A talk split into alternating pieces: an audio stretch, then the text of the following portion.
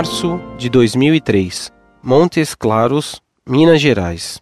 Prezado professor Orlando Fedeli, salve Maria. Antes de tudo, gostaria de parabenizá-lo, juntamente com os seus companheiros, pela iniciativa em elaborar o presente site.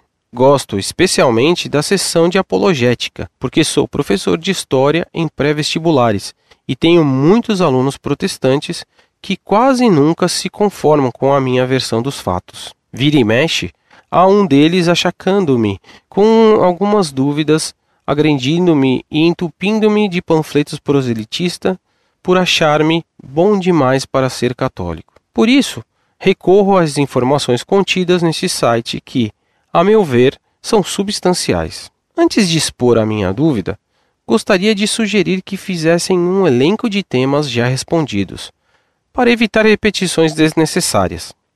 De start, muitas pessoas mais poderiam ser atendidas. Por exemplo, por que não fazer um elenco de acusações a Nossa Senhora com suas devidas defesas? Na minha opinião, refutar caso a caso seria dar pérolas aos porcos, já que a maioria dos consulentes protestantes não está interessada nas respostas, mas simplesmente nas perguntas fanáticas com claros objetivos bélicos. Finalmente, para não cansá-lo, eis o meu questionamento. Certa vez, um protestante mostrou-me uma passagem do Apocalipse onde o vidente de Patmos dizia que: Eis que o fumo de Satanás atingiu até o trono sagrado. Segundo meu amigo protestante, o trono sagrado seria a sé de Pedro, e, portanto, o Papa seria a besta do Apocalipse. O contra-argumento é muito fácil. Se o livro santo diz que é o trono sagrado, nada mais é necessário dizer, não é mesmo? Entretanto, vão-se os anos e nunca mais consegui encontrar a tal passagem que me foi apontada numa Bíblia das edições Loyola. Gostaria de ajuda para localizá-la grato deste já, nos dois sacratíssimos corações.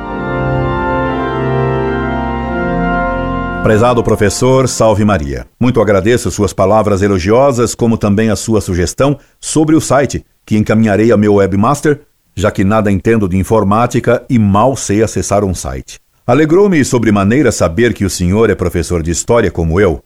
Seu combate foi o meu combate. Somos irmãos na mesma cruzada. Que Deus o proteja na arena do ensino da história, colocando em sua boca a tocha ardente da verdade. Jamais esmoreça na defesa da fé. Procurei a citação feita pelo protestante sobre a fumaça e o trono sagrado, que ele diz estar no Apocalipse e não encontrei. Deve ser deturpação bíblica desses idólatras da Bíblia. Sua resposta, entretanto, foi correta, mesmo que a citação fosse verdadeira. No Apocalipse diz: Viu uma estrela cair do céu sobre a terra e foi-lhe dada a chave do poço do abismo. Ela abriu o poço do abismo e subiu uma fumaça do poço, como a fumaça de uma grande fornalha, e escureceu-se o sol e o ar com a fumaça do poço. Apocalipse capítulo 9, versículo 2. Sabemos que nosso Senhor prometeu que as portas do inferno não prevalecerão sobre a igreja. Mateus capítulo 16, versículo 18.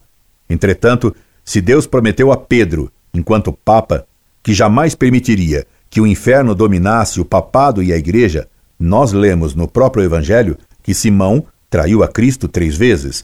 Mateus capítulo 26, versículos de 69 a 75. O Papa, enquanto Papa, é infalível, mas enquanto homem, ele continua pecável. Desse modo, um Papa pode cometer pecados pessoalmente, e até o pecado de negar a Cristo, como aconteceu com Simão Pedro. Infalibilidade não quer dizer impecabilidade. E nem todos os papas foram santos, infelizmente. Repare que no texto do Apocalipse que citei acima, se diz que uma estrela caiu do céu. A estrela era o meio que naquele tempo de São João tinha os marinheiros para se guiarem no mar. Por isso, a estrela é símbolo de guia. Daí os bispos serem chamados de estrelas na Escritura. Quando o Apocalipse diz que uma estrela caiu do céu sobre a terra, significa que um bispo caiu do céu da igreja e caiu na terra, isto é, deixou o mundo sobrenatural da igreja para cair no naturalismo. Exatamente curioso é que o Apocalipse diga, logo depois, que a esse bispo que caiu na terra foram dadas as chaves do poço do abismo. Ora, as chaves são as de São Pedro. O texto do Apocalipse, então, salvo melhor e mais autorizada interpretação, parece indicar que um dia será eleito um papa, um bispo herege. Essa será uma eleição inválida, pois para ser papa, uma das condições é a de que o eleito seja católico. Será então um falso papa, que em vez de fechar as portas do inferno, as abrirá. O resultado da ação desse antipapa será que, abertas as portas do inferno, de lá de dentro sairá uma fumaça que obscurecerá o sol. Ora, na Sagrada Escritura, o sol representa a igreja, a verdade. Então, nesse tempo, a igreja perderá seu resplendor e as verdades católicas não será claramente ensinada. Se o senhor lê o meu artigo sobre o terceiro segredo de Fátima, verá que nesse artigo mostro como o fenômeno miraculoso em Fátima, do chamado milagre do sol, se relaciona bem com isso. No milagre do sol em Fátima, o sol, símbolo da igreja, caía em zigue-zague em direção à terra. Conforme o Apocalipse, parece que um falso papa apresentará o anticristo como se fosse Cristo, tanto que no Apocalipse está escrito: Depois vi outra besta que subia da terra e que tinha dois chifres semelhantes aos de um cordeiro, mas que falava como um dragão. Apocalipse capítulo 8, versículo 11. O cordeiro é Cristo. Ter chifres semelhantes aos do cordeiro indica alguém que se apresenta como tendo poderes semelhantes aos de Cristo. Portanto, poderes não iguais aos de Cristo, o que indica um falso papa, já que o papa tem os poderes dados por Cristo. E a voz desse falso papa será do dragão, isto é, a voz do diabo e da mentira.